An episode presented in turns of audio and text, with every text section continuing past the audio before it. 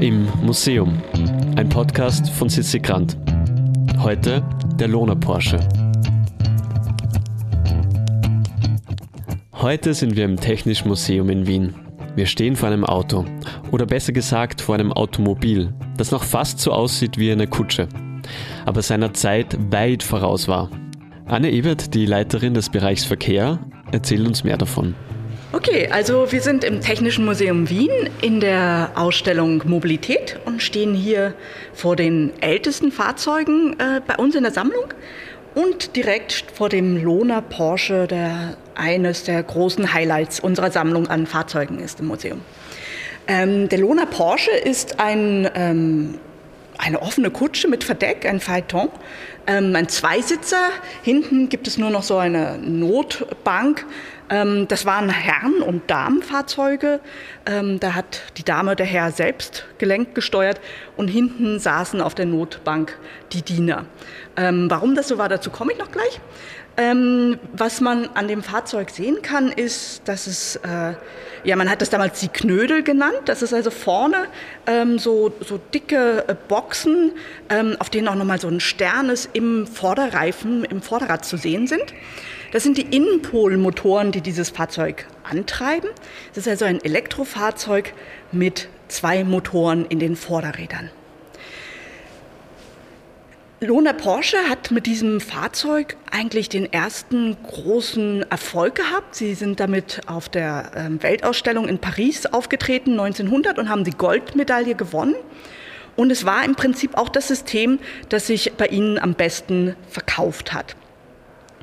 Ähm, bei diesem Fahrzeug wurde also lobend erwähnt, ähm, dass es praktisch geräuschlos ist, dass man sanft dahin gleitet, äh, behaglich gepolstert in diesen eleganten Lohnerkutschen, die ja schon bekannt waren. Und ähm, das war eigentlich ja damals der Durchbruch für diese, ähm, diese Sorte Antrieb. Ähm, Lohner, Ludwig Lohner kommt also aus einem berühmten ähm, Wiener ähm, Kutschenbauerhaus in der Porzellangasse, sieht man heute noch das Stammhaus von Jakob Lohner. Und ähm, er hatte im Vorfeld ähm, verschiedene ähm, Antriebstechniken. Also es war ihm klar, er möchte ins automobile Abenteuer einsteigen und er hat sich im Vorfeld verschiedene Antriebstechniken angesehen. Ähm, es gab im Prinzip drei Möglichkeiten. Es gab Dampfkraft, es gab Benzinmotoren, es gab Elektromotoren. In die Dampfkraft hat er sich nicht reingewagt, ähm, vermutlich, weil das eine sehr etablierte Technik war. So in der Eisenbahntechnik war das natürlich gang und gäbe. Und, ähm, und er doch etwas Neues wollte, wahrscheinlich auch um Konkurrenten aus dem Weg zu gehen bleiben also übrig die Benzinmotoren und die Elektromotoren und man kann an der ähm, Korrespondenz von Ludwig Lohner sehen, dass er in verschiedene Richtungen ähm, ähm, sich ähm, orientiert hat. er hat beim Daimler in Stuttgart vorbeigeschaut oder in Cannstatt. Er hat, ähm, er hat äh, äh, sich bei Elektromotoren umgetan und im Endeffekt hat er einfach wahnsinnig viel Pech mit den Benzinmotoren. Ähm, diese Explosionsmotoren ähm, der, der, frühen Generationen waren ähm, notorisch unzuverlässig, ähm, flogen einem häufig auch um die Luft. Und Lohner ähm, hat sich dann entschieden, ganz auf das Elektrofahrzeug zu setzen. Ähm, interessanterweise, äh, er, er, schreibt es also auch einen ähm, befreundeten ähm, Kutschenbauer in, in Paris, äh, die Situation, er schildert, wie verzweifelt es eigentlich ist im Benzinmotorensektor und sagt dann, er setzt auf das Elektrische, das ist das, was das Publikum am meisten fasziniert und es ist eben diese saubere und ruhige Technik. Und diese Elektrofahrzeuge ähm, waren dann meistens Stadtfahrzeuge. Und deshalb habe ich auch zu Anfang eben diese, diese Gestalt von diesem äh, Phaeton beschrieben, denn es ist ganz wichtig, das im Hintergrund zu haben. Ähm, wozu wurden, wurden diese Fahrzeuge eigentlich eingesetzt? Ja? Ähm, bei diesem Phaeton saßen die Dame, der Herr vorne, hinten saßen die Diener. Das ist ein klassisches Fahrzeug, das man am Sonntag auf der Promenade im Park benutzt, wo man also ähm, gesehen wird, wo man selbst sehen will, wer von der hohen Gesellschaft unterwegs ist. Ähm, man könnte auch zu Fuß unterwegs sein, aber es ist natürlich eleganter, ähm, mit der Kutsche zu fahren und super elegant ist es, mit so einem schicken neuen Elektrofahrzeug zu fahren, mit diesem geräuschlosen, fast faszinierenden Antrieb.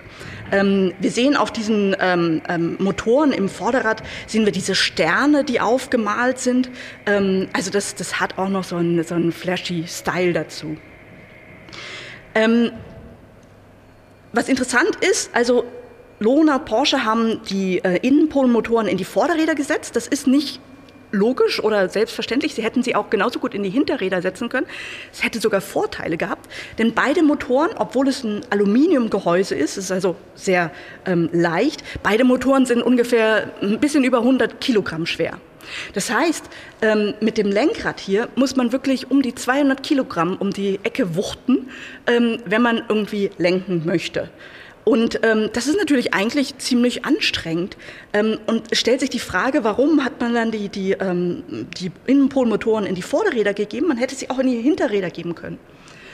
Tatsächlich haben sie das auch teilweise gemacht. Sie haben sogar die Motoren in, in alle vier Räder gesetzt. Also da ist eigentlich sehr viel ausprobiert worden.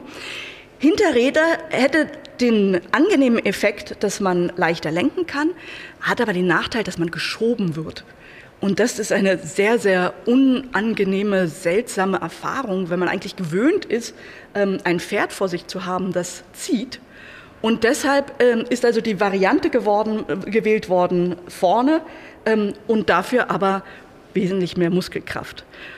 Was auch wieder interessant ist, ich habe es kurz angedeutet mit dem Gender-Aspekt, eigentlich ist es eine Kutsche, die Damen oder Herren steuern können ähm, nicht der Chauffeur, nicht irgendein Kutscher. Ähm, aber natürlich bei 230 Kilogramm, die man da ähm, hin und her bewegen muss, ist das dann die Frage, ob es so ein Damengefährt ist. Man sieht, dass es ähm, einen ziemlich breiten Streifen gibt zwischen dem Fahrgestell unten und dem Kutschenaufbau. In diesem breiten Streifen sind die Bleiakkus. Also wir haben es mit 44-zelligen ähm, Bleiakkus zu tun. Das sind so große Tornister. Ähm, die konnte man dann rausnehmen und aufladen. Ähm, nicht so ganz einfach da ranzukommen, war auch nicht gedacht für den äh, schnellen Austausch, sondern eben tatsächlich für etwas, ähm, wo man sich die Zeit nehmen kann. Ähm, es wird gesagt, und das sind dann immer Angaben von Herstellern, die notorisch über die Jahrhunderte unzuverlässig sind. Ähm, es wird gesagt, dass sie eine, eine Reichweite von ungefähr ähm, 50 Kilometern haben. Ähm, manchmal wird auch angegeben, man kann bis zu drei Stunden damit fahren. Ähm, es hängt natürlich auch damit zusammen, wie schnell man mit diesem Fahrzeug fährt. Ähm, man könnte, ähm, also es gab verschiedene Geschwindigkeitsstufen.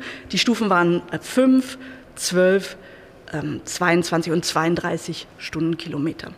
Ähm, die maximale Geschwindigkeit wurde mit 35 Stundenkilometer angegeben. Das ist eigentlich schon ganz ordentlich.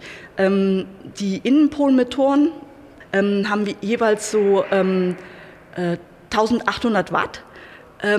da sage ich immer gerne, das ist ein Profi-Standmixer in der Küche heutzutage. Also damals schon ordentlich, aber halt natürlich muss man es in Relationen sehen. Das Praktische an diesen Innenpolmotoren ist, dass man theoretisch damit eben auch ähm, Fahrzeuge aufrüsten kann. Ähm, also man kann schon bereits vorhandene Wagen oder Kutschen nehmen und sie auf elektrisch umbauen. Und tatsächlich ähm, muss man sagen, dass Lohner Porsche in dem Sektor auch sehr erfolgreich war. Ähm, die Frage ist, weshalb kauft man sich ein Elektrofahrzeug? Ich habe einen ähm, Nutzungsbereich schon mal gesagt, das ist sozusagen das elegante Stadtfahrzeug für die Promenade am Sonntag. Das andere große Bereich sind ähm, Flottenfahrzeuge, also sprich die Feuerwehr, die Post, ähm, Im Hafen sind solche Dinge auch, ähm, sind Elektrofahrzeuge benutzt worden, nicht unbedingt äh, in Österreich, aber in, in New York zum Beispiel.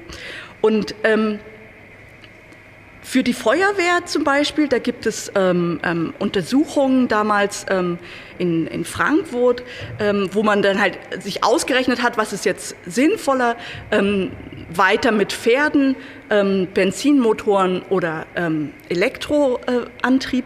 Und dann darauf gekommen ist eigentlich, dass das finanziell sinnvollste und effektivste System sind diese Elektrofahrzeuge. Und dementsprechend sind sie dann auch in diesen Bereichen eingesetzt worden. Ein weiterer ganz großer Sektor ähm, waren ähm, Droschken, also Taxi-Droschken, elektrische Droschken ähm, in, in Berlin es gab also eine ganz große, über 100, 200 Fahrzeuge an Elektrodroschken, die eben auch mit diesem System Lohner Porsche gearbeitet haben. Und da ähm, waren dann die Bleiakkus anders aufgefächert, also da konnte man leichter rankommen und es war tatsächlich der, der ganze Witz daran, dass es geswappt werden konnte. Das ist ein System, das heute auch wieder ähm, diskutiert wird. Also wie kann man diesen Tankvorgang sozusagen beschleunigen beim Elektrofahrzeug? Und eine Idee war, dass man die Akkus einfach austauscht, so wie die Kühlaggregate zum Beispiel beim Camping. Ähm, und genau so hat man das damals um 1900 eigentlich schon in, in Berlin gehandhabt bei den Droschken.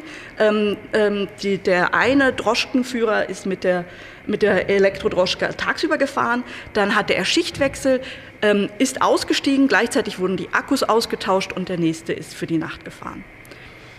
Wenn wir jetzt die Frage uns stellen, warum, äh, wenn das eigentlich so super funktioniert hat und wenn ähm, das damals so ein Erfolg war, warum ähm, ist die Geschichte der Elektrofahrzeuge nicht weitergegangen, dann kann man dazu sagen, ähm, naja, also es gibt verschiedene Antworten. Die eine Antwort ist, ähm, wieso ist doch weitergegangen? Und die andere Antwort ist die Reichweite.